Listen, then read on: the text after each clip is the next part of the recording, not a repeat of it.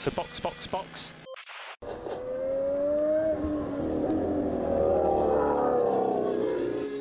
Bom dia, bem-vindo ao sprint de notícias Box Box Box. As notícias da Fórmula 1 para você ouvir enquanto lava a louça do café da manhã. I remember to drink. Hoje vamos falar da McLaren e os problemas que a equipe já está enfrentando para melhorar a performance do MCL 60 depois de um teste bastante ruim no Bahrein. E também vamos voltar no assunto do que espera a AlphaTauri após declarações do chefe da equipe sobre o futuro da mesma e falar de grana com divulgação do resultado financeiro anual da Fórmula 1. MP1! Eu sou Felipe Junqueira e esse é o Sprint de Notícias de hoje.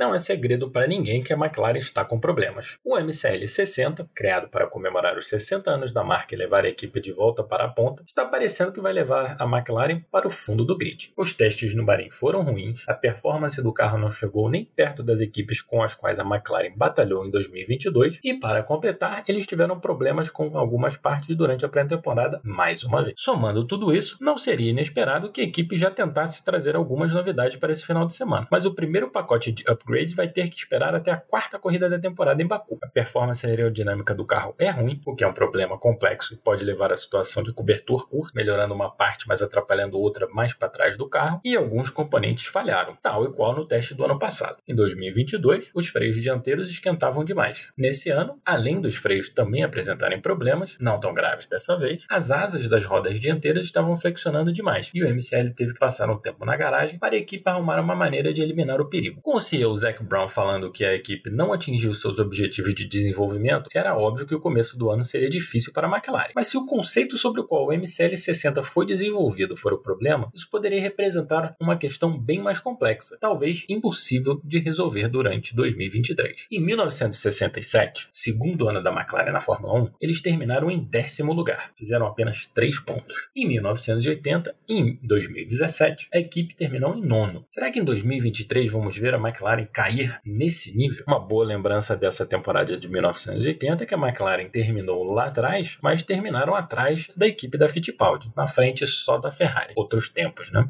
É, mas 80 não era bem uma referência de Ferrari, né? Foi um ano desastroso. Bom, é uma pena ver a McLaren nessa, nessa situação. Primeiro por ser uma equipe histórica, né? Tendo, sendo a segunda mais velha do, do paddock. É, saudades aí das brigas entre, entre o Hackney e o Schumacher, né? No final dos anos 90. É, acho que desde o Spygate a equipe nunca mais foi a mesma. Sofreu naquela época umas consequências justas, digamos assim. E até hoje a gente ainda a gente vê que ela patina em muitos, muitos quesitos. Mas essa dificuldade de desempenho que eles tiveram no, nos testes, a gente chegou a comentar no episódio que saiu ontem, com a participação da Alessandra Alves, falando sobre todos os testes de pré-temporada. Mas um outro ponto que me deixa um pouco chateado de ver a McLaren sofrendo é a reestruturação que o Zac Brown fez. Tem, parecia que estava dando frutos, vinha um, um bom desenvolvimento da equipe, e eu digo que talvez o que está meio que degringolando a situação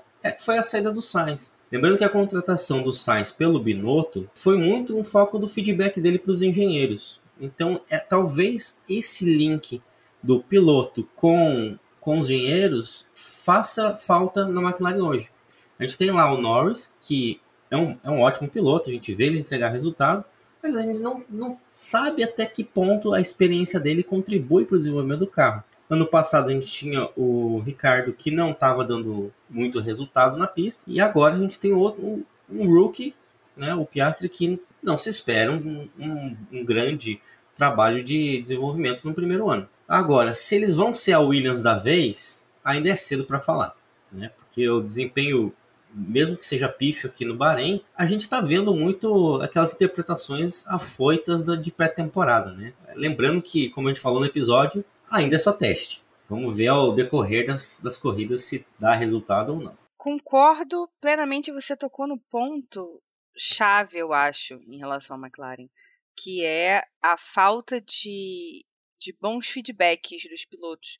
Não que o Norris não dê bons feedbacks, acredito que ele dê, até porque ele cresceu dentro da McLaren, tem um relacionamento muito bom com os engenheiros, é, fez estágio na parte de engenharia da McLaren antes de chegar de fato a dirigir o carro de Fórmula 1. Mas é muito diferente você ter o feedback de um piloto com a experiência do Sainz para o feedback de um piloto com, com a experiência do, do Norris, o que vai acontecer também com o Piastri.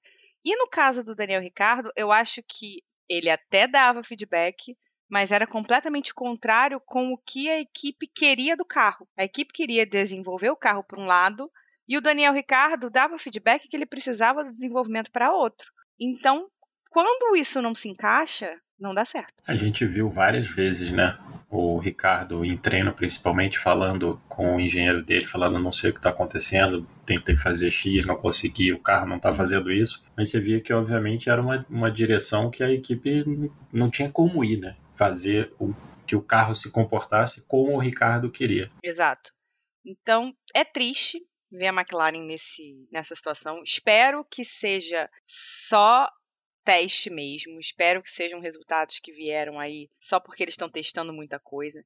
Mas pelas próprias palavras do Zac Brown, tá feio o negócio, não tá legal, não tá dando certo. Queria voltar a ver a McLaren ali que me dava raiva, que era a McLaren dos anos 2000, que eu odiava o Hackney, eu odiava o Coulter, eu odiava a McLaren, porque estava ali brigando com a Ferrari, mas tá, tá, meio, tá meio difícil. E no ano passado eles tiveram problemas também nos testes, mas você não tinha essa sensação de, de quase que desespero da equipe de olhar e falar: é, isso aqui não vai dar certo mesmo. Ficou todo mundo muito surpreso na primeira corrida quando a McLaren foi muito mal. Porque nos testes eles não foram tão mal assim, eles tiveram problemas no, nos freios, mas de resto, velocidade, tempo de volta e tal, parecia estar tá tudo ok ali, midfield natural da McLaren, mantendo ali pelo menos aquele lugar em que ela estava lutando com a Ferrari em 2021. Mas quando chegou na primeira corrida, foi aquele Deus nos acuda. Ela não quicava porque ela não tinha downforce. Sim, mas mesmo assim, mesmo com todos os problemas, final do ano estavam lá eles brigando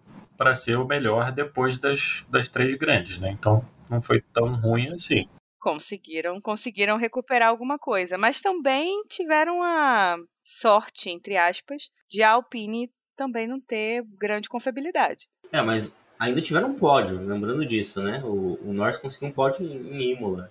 Ainda que foi mal no primeiro, no primeiro GP, três GPs para frente já tava botando o carro no, no pódio. Então, é, claro, circunstâncias, circunstâncias, né? Circunstâncias. Aquela, aquela bandeira vermelha tirou todo o espaço. O Leclerc tinha 20 segundos na frente dele. Aquela bandeira vermelha ajudou pra caramba e a chuva também muda muito ah, como os carros respondem na pista. Circunstâncias. Mas, de fato, teve um pódio aí do Norris. Olhando a pouca informação que a gente tem agora, você apostaria que a McLaren vai pegar um pódio esse ano? Não. provável.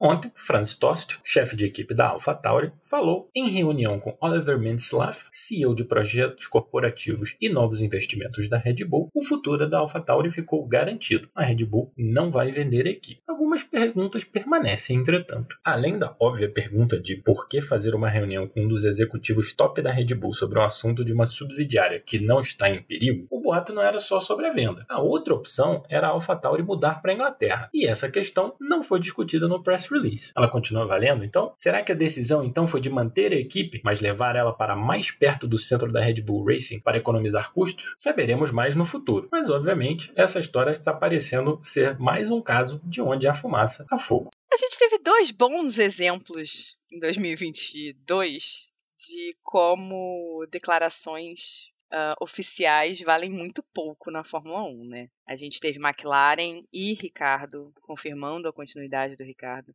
em 2023. E a gente teve a Ferrari confirmando que Mattia Binotto continuaria até o final do seu contrato. Pouco tempo depois, as duas se tornaram inúteis porque Daniel Ricciardo saiu da McLaren. Mattia Binotto pediu demissão da Ferrari. Nesse momento, eles precisam fazer esse tipo de declaração, porque mesmo que seja verdade, mesmo que haja fogo aonde a gente está vendo fumaça, é, muitas vezes eles assumirem isso atrapalha negociações que podem estar em andamento ou podem vir a ocorrer. Uh, você mostrar interesse em vender alguma coisa, às vezes pode inclusive baixar o valor de venda daquilo. É, então, para eles, é necessário manter essa aparência, entre aspas, de que está tudo bem, de que não tem venda, e obviamente que mandar um press release oficial teoricamente ajudaria, né? Pontos interessantes, Ana. É, inclusive, assim, para quem não lembra, AlphaTauri surgiu da Toro Rosso. É, Toro Rosso significa touro vermelho em italiano. E esse nome veio da aquisição da, da equipe Minardi por parte da Red Bull, que também significa touro vermelho, mas em inglês, né?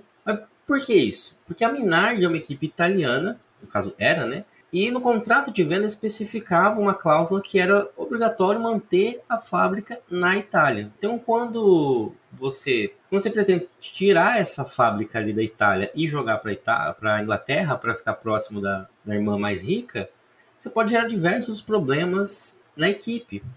Um grande exemplo é o pessoal. Tem uma equipe formada basicamente por italianos que teriam que deslocar família, deslocar a vida toda para outra estação. Isso se não acontecer desligamentos. Né? Uma vez que está aproveitando a proximidade da, da Red Bull, pode cortar alguns braços ali, economizar dinheiro, né?